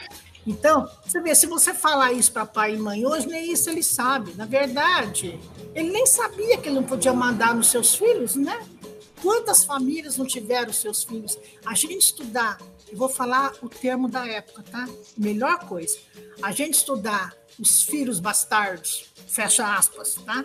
A gente estudar os filhos enjeitados, a gente estudar sobre a infância empobrecida, você vai entender claramente por que até hoje a gente tem muita dificuldade de trabalhar a família. Por quê? Porque historicamente a família não era vista. E a família da família empobrecida não era vista. Quem era vista? Aquelas que detinham o poder. Por isso que você tinha as duas varas. E você vem em pleno, em pleno estatuto de 1979, você continua com as duas varas. Agora, já que a gente está falando, e acho que também a gente está falando muito para estudantes, sabe? Eu acho que convém a gente fazer um reparo muito importante. Eu só faço esse reparo de uns cinco anos para cá. Eu acho que a gente tem que estudar um pouquinho mais a vida do Melo Matos, do juiz Melo Matos. Ah. Aquele que construiu o Estatuto da Criança e Adolescente, aquele que, que, que contribuiu, sem ele não teria absolutamente nada sobre as varas, a criação das varas, portanto, do Tribunal de Menores. Né? E eu acho que a gente teria que estudar essa, essa pessoa, esse personagem, ou essa trajetória, por quê? Porque senão a gente coloca no mesmo balaio de gato coisas que não tem balaio de gatos. É, a gente tem que entender a história da infância também no contexto da época, tá certo? Claro. Muito interessante estudar sobre ele, por quê? Porque você vai ver como ele era muito. Ele estava à frente da sua época quando ele cria essas estruturas, quando ele diz que a infância tem que ser protegida. Claro, protegida naquela lei não protetora, em tese. Mas por quê? Porque ele teve uma importância muito grande de toda a documentação. Você vê que até 1927 você não tinha um direito da criança, você começa a ter pelo primeiro código, entendeu? Então, assim, o que, qual é a importância? Ele conseguiu trazer para aquele código tudo que você tinha da, da, da, criação do Brasil até aquele momento, portanto, no começo do século. Vamos dizer, no primeiro, no, no, no começo do século, é, que você estava com a industrialização tardia no Brasil, né? Sim. Você vai ver que os tribunais surgem com essa industrialização tardia no Brasil. Então, assim, eu faço um apelo para os estudantes que no lugar hoje ficar só estudando o estatuto e ficar só discutindo o estatuto, ah, porque não funciona, ah, porque não é isso, ah, estuda um pouco sobre esse período de 27, esse período da década de 20. Na verdade, a gente fala de 1917 para cá, entendeu? Porque outra coisa, estudar o nascimento dos tribunais de menores no mundo é muito importante, porque você vai descobrir que a história dos tribunais ela só aconteceu porque você, para resolver alguns problemas, você evocava a lei dos animais para tratar de crianças e adolescentes. Evo... Para tratar de pessoas, você evocava a lei dos animais. Pensa, até nos Estados Unidos você evocava a lei dos animais. Você não tinha uma lei. Então, assim, eu acho que hoje a gente está devendo, sabe, um pouco mais. Estou dizendo mais para o lado dos ativistas, porque a academia acaba estudando. Mas aí fica aquelas dissertações e teses guardadas. Mas eu acho Sim. que o movimento da infância, acho que tem essa dívida, vamos dizer assim, de mostrar para os ativistas novos, os militantes que agora adentram também a cena política, que, que história é essa que o Brasil construiu? Até para a gente entender o limite do Estatuto da Criança hoje. Então, você veja, em 1990, a gente inaugura, então, né, uma nova lei. Essa lei, na verdade, ela vem fruto já, do que eu contei para você, dessa modificação da, dessa reforma do Código de 27 para o Código de 79. Ela já é fruto das mobilizações em favor dos antigos menores, que a gente falava menor também, né? Sim. É, com acompanhamento da CPI, porque essa CPI você também teve as CPIs dos estados e você teve as comissões municipais, como toda CPI tem. Claro que na época não nos municípios, porque o município não era um ente autônomo, o município ganha um ente autônomo só em 88, tá certo? Então, Ah. assim, é, é- é importante a gente ver isso. Então, o que, que você tem de mais importante no Estatuto da Criança? É fruto de muita luta é fruta de, fruto de muita mobilização. E quando o Estatuto diz, no primeiro artigo, diferente dos códigos, e diz: esta lei é para todas as crianças e adolescentes, cara, aí você tem um projeto de nação. Aí você tem um projeto de sociedade. Aí você não tem criança pobre, preta e periférica. Não tem pobre, carente, abandonado. Não, você tem crianças e adolescentes. Você tem uma categoria que precisa de ser olhada, cuidada, pensada, entendeu? E respeitada, na verdade. Então, quando você diz isso, essa lei é para todas, a gente sempre diz assim: é para acabar com os penduricalhos da ditadura, é para acabar com os penduricalhos da, de 27 para cá, é para você acabar com divisão de vara de menores. Você continua com a vara de famílias, mas a vara de família é para cuidar de outros assuntos de família, que inclusive os menores, vamos dizer assim, os menores de idade. Falar menores de idade não está errado, não é politicamente incorreto. Os menores de idade com relação à herança, com relação à questão de interdições e com relação também à emancipação, tá certo? Etc. Agora, você não, aí você tem uma vara da infância e da juventude. Aí você já imaginou você ter um filho de uma casa. E você tem exemplos, né? Você ter filhos das camadas mais abastadas da população, que têm que ser regidas por uma única lei, que é o Estatuto da Criança. Eu vou dar um exemplo para vocês. Por isso que saiu. Você lembra que saiu muita dissertação, muito artigo, muita coisa que dizia assim: criança mata. Não, menor mata criança. Você lembra? Sim. Menor mata adolescente. Menor rouba tênis de adolescente. Não tinha muito isso? Sim. Tá parando um pouco, né? Mas você tinha muito essa ideia. Por que, que você tinha essa ideia? Porque era uma ideia de dizer o seguinte: espera aí, que história é essa? Que lei é essa? Não, não, não, não. Esses são infratores, mas o meu não é. Não, não. Você pode, os seus filhos podem ser infratores, sim, serão regidos pela mesma lei. Eu acho que tem um exemplo agora de uma tristeza. Eu acho que é um exemplo tão triste, mas tão triste, que eu li essa semana e eu fiquei, na verdade, um dia sem conseguir trabalhar. E olha que eu milito na área, né? Eu devia ter que ser casca grossa, né? Mas tem coisas que você não consegue ficar casca grossa, não consegue ficar casca de jacaré, não tem jeito, tá certo? Que é esse- caso dessa menina em Mato Grosso, lembra essa menina que matou a coleguinha dela, adolescente, no banheiro? Com uma Hum. arma que estava próxima, tá? Todo mundo Sim. acompanhou essa questão. E ela, inclusive, agora ela, a sentença aconteceu e ela recebeu a sentença de três anos de internação.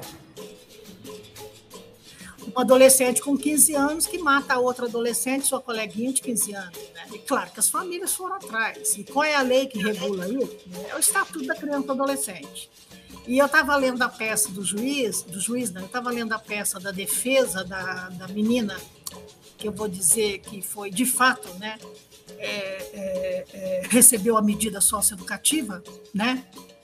Porque matou a sua coleguinha, e ele dizia o tempo inteiro, mas ela é só uma criança. Ela é só uma criança. Aí eu falei, olha, ele está lá na cabeça do Código de Menores, né? Porque ela é adolescente perante a lei, ela tem 15 anos, infelizmente, com 12 anos, ela já vai ser responsável se cometer atos infracionais, tanto leves quanto não leves, não é isso? Quer dizer, e aí mostra, sabe, Andréia, ainda uma distância que nós temos, que a, a sociedade tem de entender o estatuto da criança, quando ainda você levanta essa questão. E, e- é uma coisa mais maluca ainda. É, se você faz uma pesquisa, como nós temos várias, Quem é que pede o rebaixamento da idade penal? A gente que é militante não quer que criança de 12 anos seja considerada infratora. Nós perdemos nas negociações de uma lei, tá certo? Claro que a gente É. não queria isso. Agora você veja, mas se é para rebaixar a idade penal, eu quero que rebaixe a idade penal. Porque, na verdade, eu quero que volte a idade penal rebaixada para aqueles antigos, careis, abandonados, infratores, blá, blá, blá, blá, blá. Quer dizer, para os Não, não é para todos, né? Não é. Quem quer, não quer, não é para todo mundo. É, então, eu acho assim: você tem pelo estatuto um projeto de sociedade. Aí você tem sim um rompimento de uma doutrina que merece muito estudo. E que hoje, viu, André, de uns dois anos para cá, a gente está debruçando muito o olhar nosso sobre o entendimento do que significa a doutrina da proteção integral. Porque as pessoas, você também deve ler isso nos seus trabalhos aí, que coloca assim, porque o Estatuto da Criança Adolescente defende criança adolescente, sujeito de direitos, tal, tal, tal, tal, tal, tal, e para eles realmente tem que ser visto sob a ótica da doutrina da proteção integral. Ponto final. Aí você fala assim, bom, o que quer dizer isso? Isso é uma frase. Qual é o sentido disso? Então, acho que do mesmo modo que a gente tem que estudar um pouco a história da infância, tem que estudar o que é esse primado mesmo da doutrina da proteção integral. O que é o primado do interesse superior de crianças e adolescentes? Amanhã eu vou te mandar um texto que não é novinho, mas que trata sobre o, esse primado do interesse superior. O que é esse tal do interesse superior? Esse interesse superior, de fato, está realmente reconhecendo ou não está reconhecendo os direitos da criança? Então, eu diria para você que eu aprendi com um amigo meu, que eu perguntei para ele, ele já foi promotor público lá, acho que no Amazonas, e depois foi colega meu professor, e eu gosto muito dele, eu falei assim, explica para mim o que é essa tal de doutrina da proteção integral, porque eu não quero ficar cacarejando, eu não quero ficar falando o que todo mundo fala e põe ponto final. Ele falou, é tão simples, Irandir. Doutrina da proteção integral significa um conjunto de direitos para todas as crianças e adolescentes sem qualquer traço de discricionalidade. Acabou. Esta é a ideia. E aí, o que, que você demanda dessa ideia que você me pediu? O que, que demanda dessa ideia? Demanda o seguinte: que a gente entendendo que todas as crianças têm o mesmo direito, mas eu posso verificar que num determinado extrato da sociedade eu tenho crianças que precisam mais do que as outras. Então elas precisam de mais cuidado do que as outras. Então o que a gente diz o seguinte, que dentro dessa categoria, dessa concepção, doutrina da proteção integral, eu tenho que trabalhar a proteção social dessas crianças, mas além disso, eu ainda tenho uma chamada proteção especial. O que, que é essa proteção especial? É as crianças em situação de rua, as crianças doentes, as crianças que são vulnerabilizadas por sem direito de família, com, né? Ou sem direito à convivência familiar e comunitária. Então, você veja, uma sociedade que tem muita dificuldade de lidar com direitos, você ainda falar assim, olha, mas você tem direito ainda à proteção especial. E aí que foi assim, nesse caso tão trágico, né? Acho que é Mato Grosso, né? Esse caso tão Sempre trágico. foi, Campo Grande. É, e aí até eu levantei. Se esse advogado soubesse que, além da proteção integral que o Estatuto traz, ainda tem a questão da proteção especial, eu acho que ele faria defesas muito melhores do que ele fez. Tanto que ela foi, a pena, pena não, que é a mesma coisa de pena, mas foi aplicada uma medida para ela máxima, três anos. Tá. O que, que aconteceu? As famílias também estão sendo penalizadas, aí penalizadas mesmo pelo Código Penal. Onde já se viu você ter numa família essas pessoas que adoram armas, que tem porte ou não tem porte, legalizado ou não? Onde já se viu uma casa cheia de armas? Aí você tem um namoradinho que carrega uma arma para a casa do outro para limpar a arma. Aí um, um genitor dá a arma para o outro para que possa guardar. Quer dizer, olha o descuido dos adultos. Sim. Não um descuido dos adultos perante a uma adolescente, que no caso é uma adolescente filha. Quer dizer, se eu faço isso com os meus filhos, imagine com os outros. Então, é. eu tenho uma tristeza. E aí mostra, eu acho, só para terminar, Andréia, eu acho que isso mostra assim, o quanto nós ainda estamos muito longe de entender que cuidar de crianças, adolescentes e jovens num país como o nosso é ter esse olhar muito claro e ter esse olhar de que a gente tem que entender essas crianças como um projeto de vida, como um projeto de sociedade, portanto, como um projeto político de nação. Tá?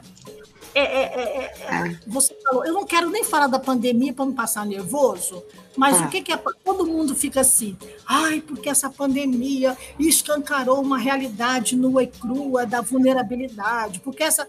Eu fiquei pensando com meus botões. Há quanto tempo nós, hein, André, e você está nesse meio com a gente, há quanto tempo nós sabemos disso? Há quanto tempo a nossa vida, há quanto tempo a nossa vida profissional não está em cima de mostrar essas fragilidades, trabalhar políticas públicas de inclusão?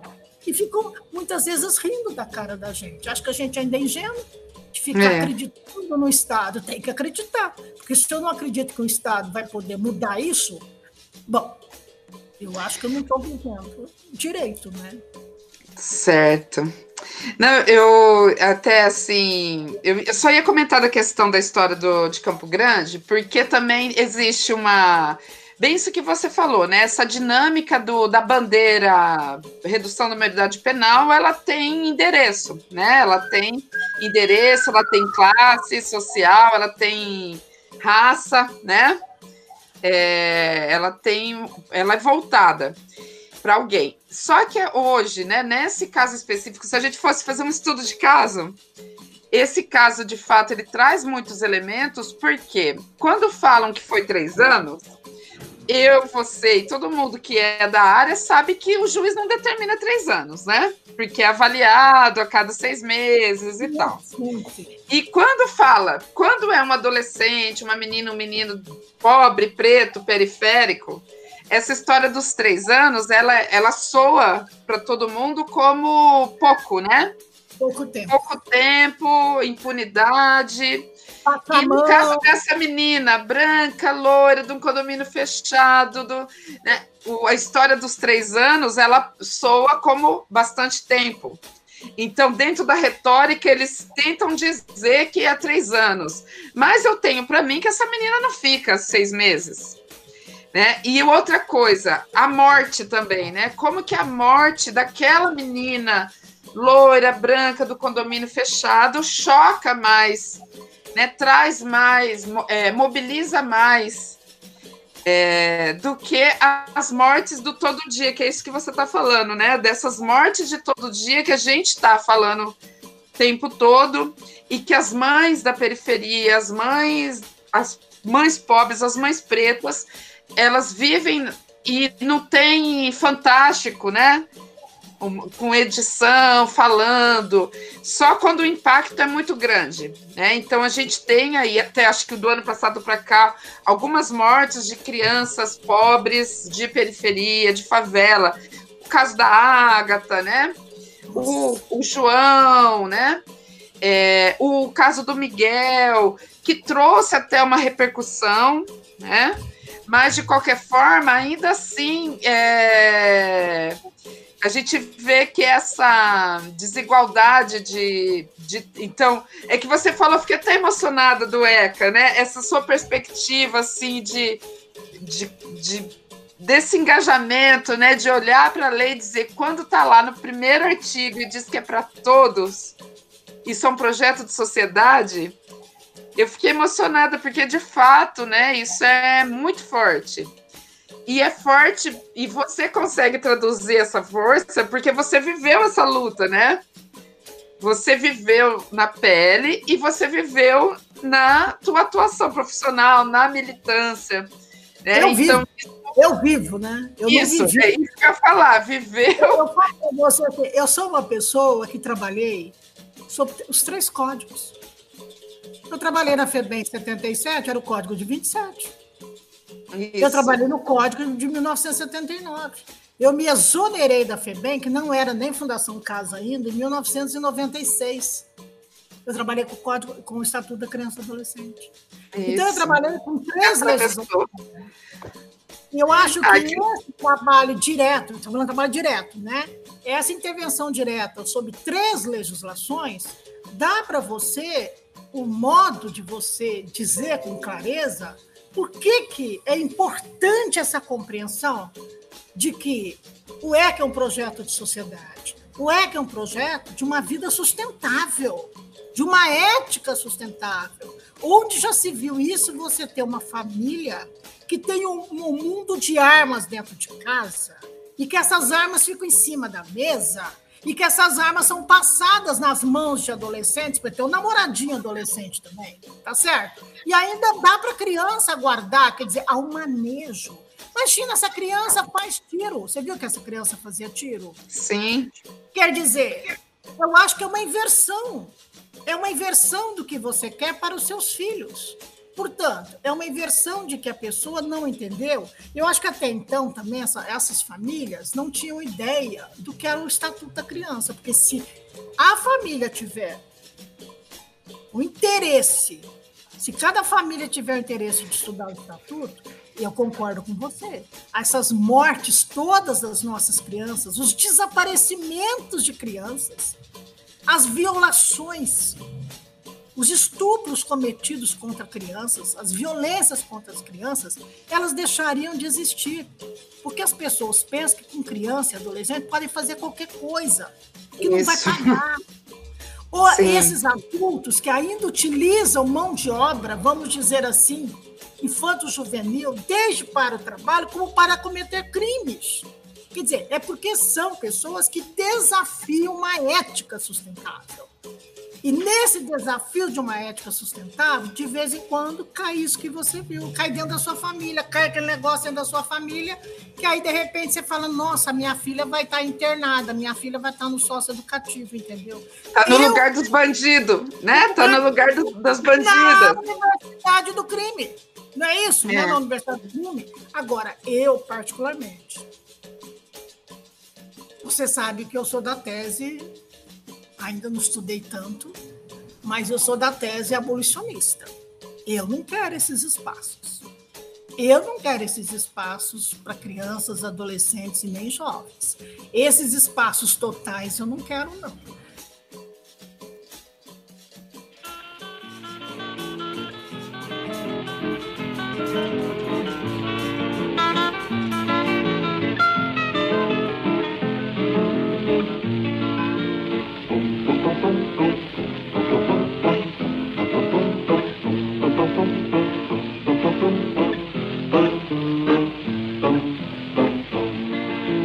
Felicidade foi-se embora e a saudade no meu peito ainda mora e é por isso que eu gosto lá de fora porque eu sei que a falsidade não vigora. Felicidade foi-se embora e a saudade no meu peito ainda mora e é por isso que eu gosto lá de fora porque eu sei que a falsidade não vigora. A minha casa fica lá de trás do mundo onde eu vou em um segundo quando começo a cantar. Pensamento parece uma coisa à toa, mas como é que a gente voa quando começa a pensar?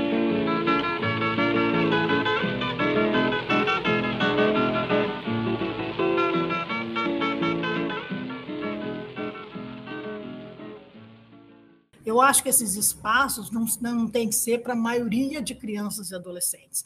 Tem que ser para aqueles casos que, de fato, você precisa lidar com a proteção especial, com a proteção social, entendendo isso como uma proteção integral. E aí você trabalhar, porque você sabe que tem casos, né, que de fato precisam de um olhar e um cuidado bastante diferente. E ali dioturnamente.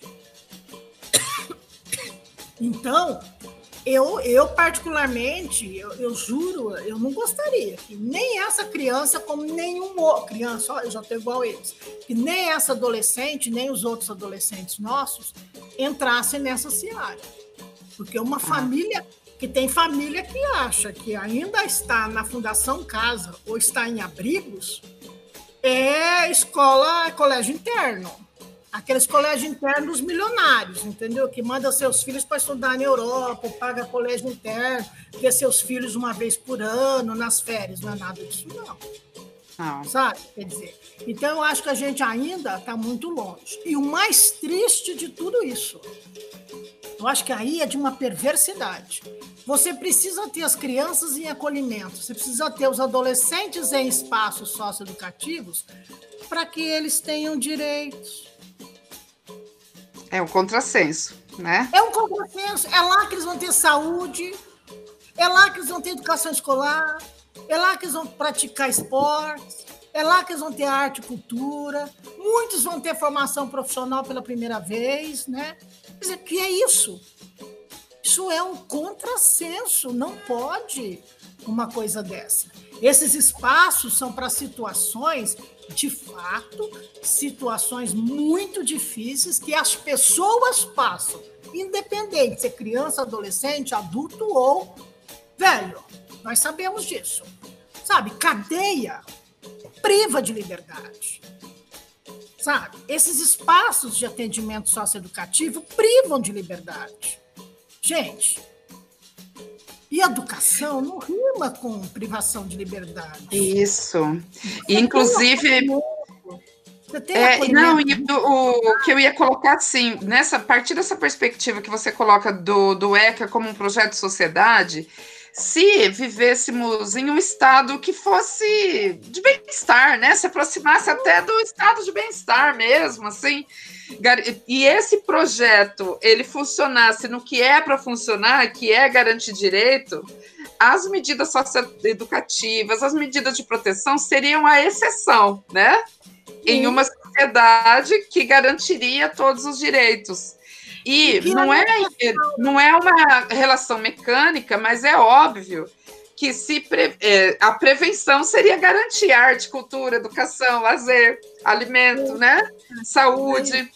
E isso previ- preveniria o. Claro que qualquer sociedade vai ter um ou outro, né, que vai sair da curva, senão não teria suicídio na Suíça, homicídio na Suécia, sempre vai ter, né, um ou outro, mas no geral, esse, esse encarceramento em massa que existe de adolescentes também seria evitado. Então, por isso que é interessante essa perspectiva que você coloca de um projeto, né? E aí o projeto ele é completo e envolveria necessidades de alguma proteção mais focada, né? De uma medida edu socioeducativa eu pra- o Estatuto da Criança, sabe, ele é tão claro nisso, que aí é importante dizer para os nossos estudantes o seguinte, sabe, Andréia, que a lei, ela, a lei não modifica a realidade, Claro, isso. mas sem ela, sem ela, a gente não estaria nem discutindo aqui agora. Nós, nós teríamos muito mais aprisionamentos do que nós temos hoje. Você vê aquelas três criancinhas que há mais de 15 dias, lá no Rio de Janeiro, acho que é em Lembrei Belfort Roxo, deles. em Belfort Roxo, que eles estão desaparecidos e não tem. Como é que três crianças desaparecem e até hoje você tem uma polícia que não conseguiu achar? É.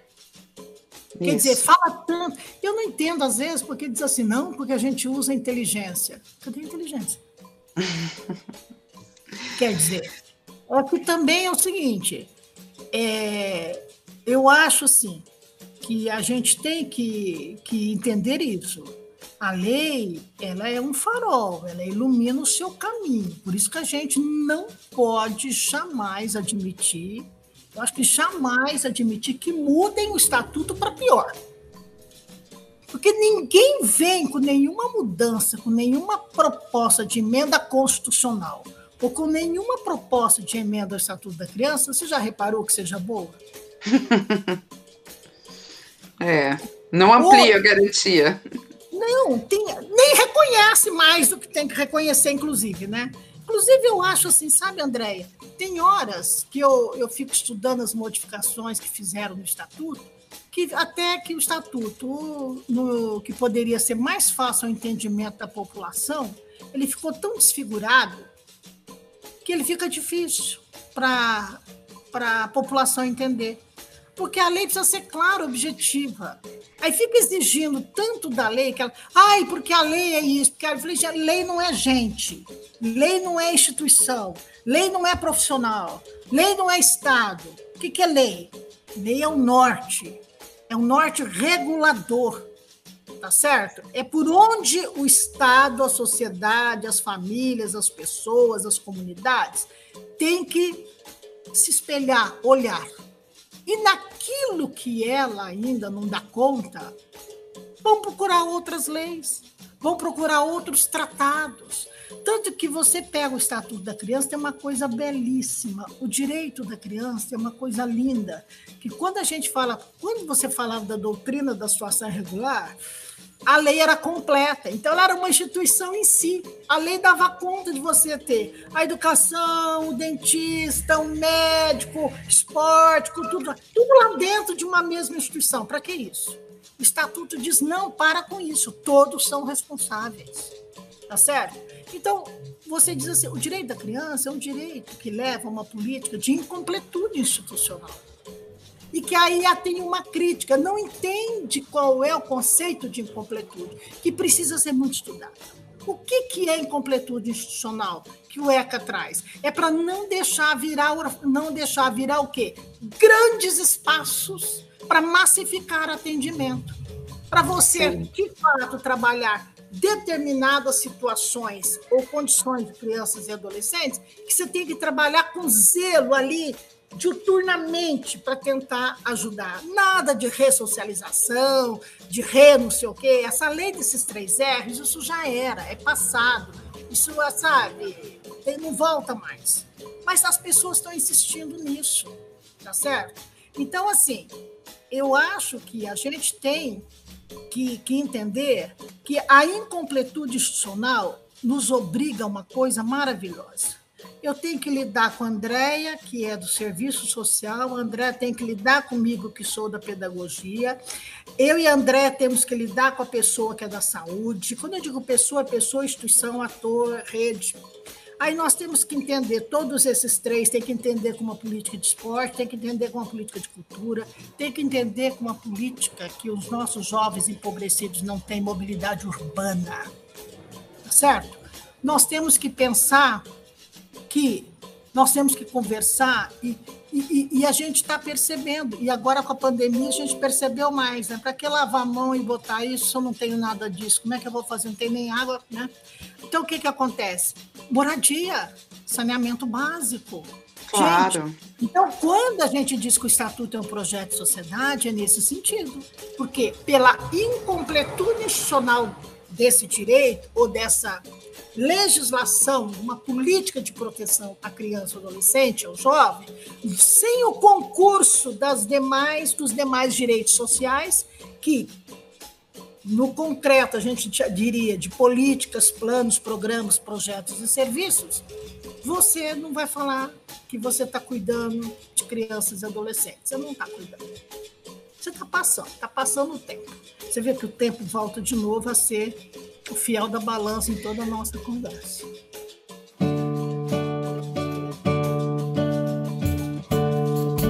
És um senhor tão bonito quanto a cara do meu filho. Tempo, tempo, tempo, tempo. Vou te fazer um pedido. Tempo, tempo, tempo,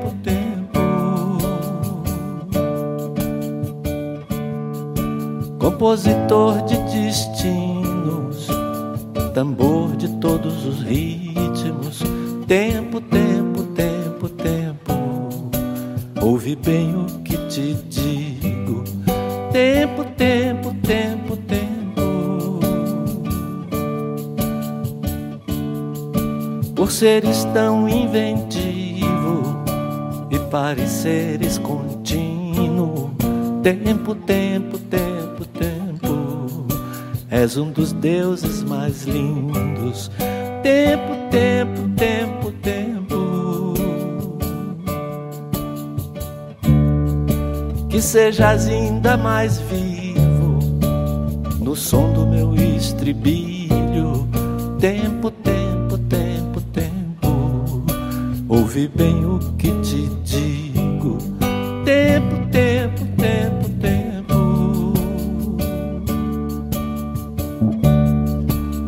O prazer legítimo e o movimento preciso. Tempo, tempo, tempo, tempo. Quando o tempo for propício.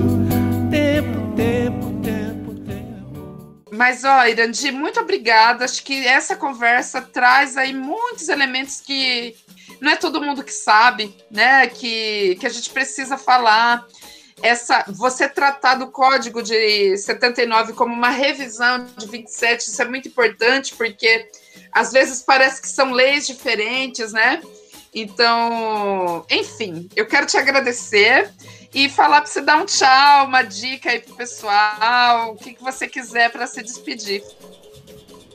Bom, primeiro eu agradeço, até porque eu conheci a Andréia, estou com um quadro que vocês não estão vendo aqui atrás de mim, em Marília, que a gente se conheceu num grande evento internacional, né?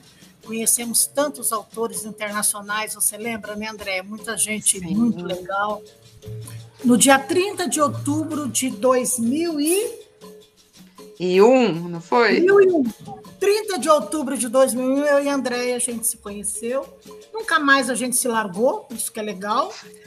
E, e assim, eu quero agradecer você, e eu acho assim, é, é, tem horas que fica assim meio triste, que a gente, quando a gente tem história para contar, como diz Paulo Freire, parece que a gente vai ficando naquele lugar dos envelhecidos, sabe?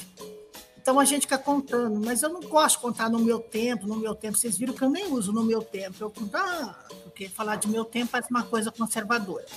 Mas assim, eu acho que a gente agora também está num outro ponto da nossa, do nosso ativismo, da nossa militância. Eu acho que a nossa militância é isso, é para a gente também referenciar e continuar mobilizando corações e mentes. Então, assim, eu sempre me coloco à disposição e eu posso ter mil coisas para fazer. Mas toda vez que é para falar sobre essa ética sustentável para cuidar de crianças e adolescentes, eu me viro, faço, porque eu acho isso importante. E até porque, sabe, Andréia, eu acho que a gente conseguiu construir, de, aí sim eu acho, sabe, Andréia, de 90 para cá, a gente conseguiu construir duas coisas, que agora está todo mundo utilizando, que é para a área do adolescente conflito com a lei, o campo socioeducativo. Né? Aquela ideia de Pierre Bourdieu sobre campo. Nós estamos construindo, agora fica todo mundo falando de campo socioeducativo. Outra Hum. coisa, isso é nosso, né, André? Isso é de 90 para cá. Outra coisa que a gente conseguiu construir. Você lembra aquela história maluca, política de atendimento, porque a política de atendimento é aquilo que dava um nervoso na gente. Então, na área do adolescente em conflito com a lei, já não fala mais isso. A gente fala política socioeducativa. Tá. Você vê? Isso é nosso.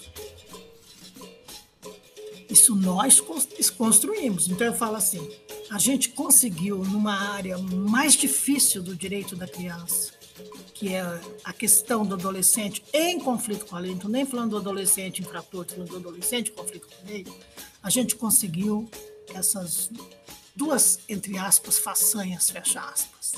A história de entender. Eu quero um dia dizer isso, num dia for possível, que a gente for discutir a questão socioeducativa, gestão do sistema, eu quero discutir isso.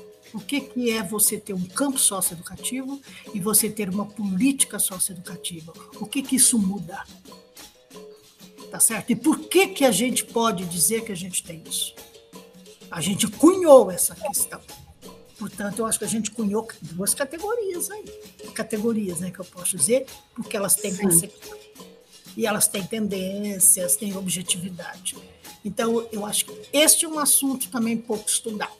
E eu quero, assim, sempre que os estudantes pensam que estudar o direito de criança e adolescente é a gente construir vidas futuras. Porque nós teremos filhos ou não teremos filhos, teremos sobrinhos, teremos netos, teremos vizinhos, teremos colegas, teremos os filhos dos amigos nossos, que são nossos filhos também. Eu acho que essa ideia de comunidade é essa ideia, de pensar comunitariamente cuidando da nossa infância. Esse é o cuidado maior que a gente deve ter. Olhar para as crianças é olhar para a gente mesmo, viu? É isso. Eu te agradeço Ai, mais que uma vez e eu espero que a gente possa se encontrar várias vezes. Que bonito. Agora, Obrigada. eu Super Não sei quando. Obrigada, Irandi. Obrigada mesmo. Ando devagar porque já tive pressa. Levo esse sorriso porque já chorei demais. Hoje me sinto mais forte, mais feliz, quem sabe. Só levo a certeza de que muito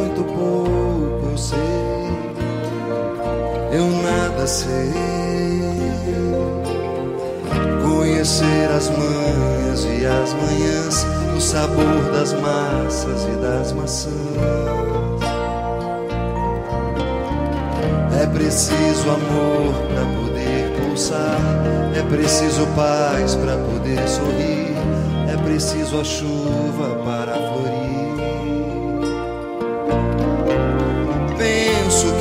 Cumprir a vida seja simplesmente compreender a marcha e ir tocando em frente.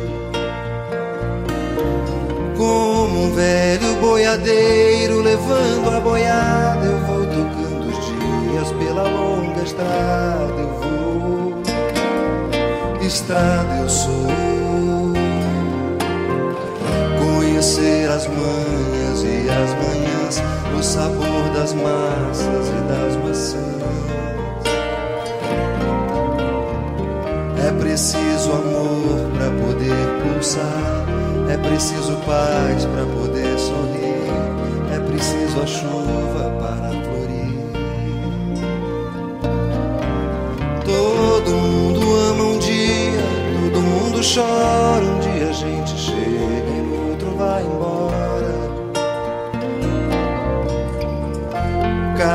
de nós compõe a sua história. Cada ser em si carrega o dom de ser capaz e ser feliz. Esse foi mais um podcast Aquilombando. E vamos que vamos, que logo, logo tem mais.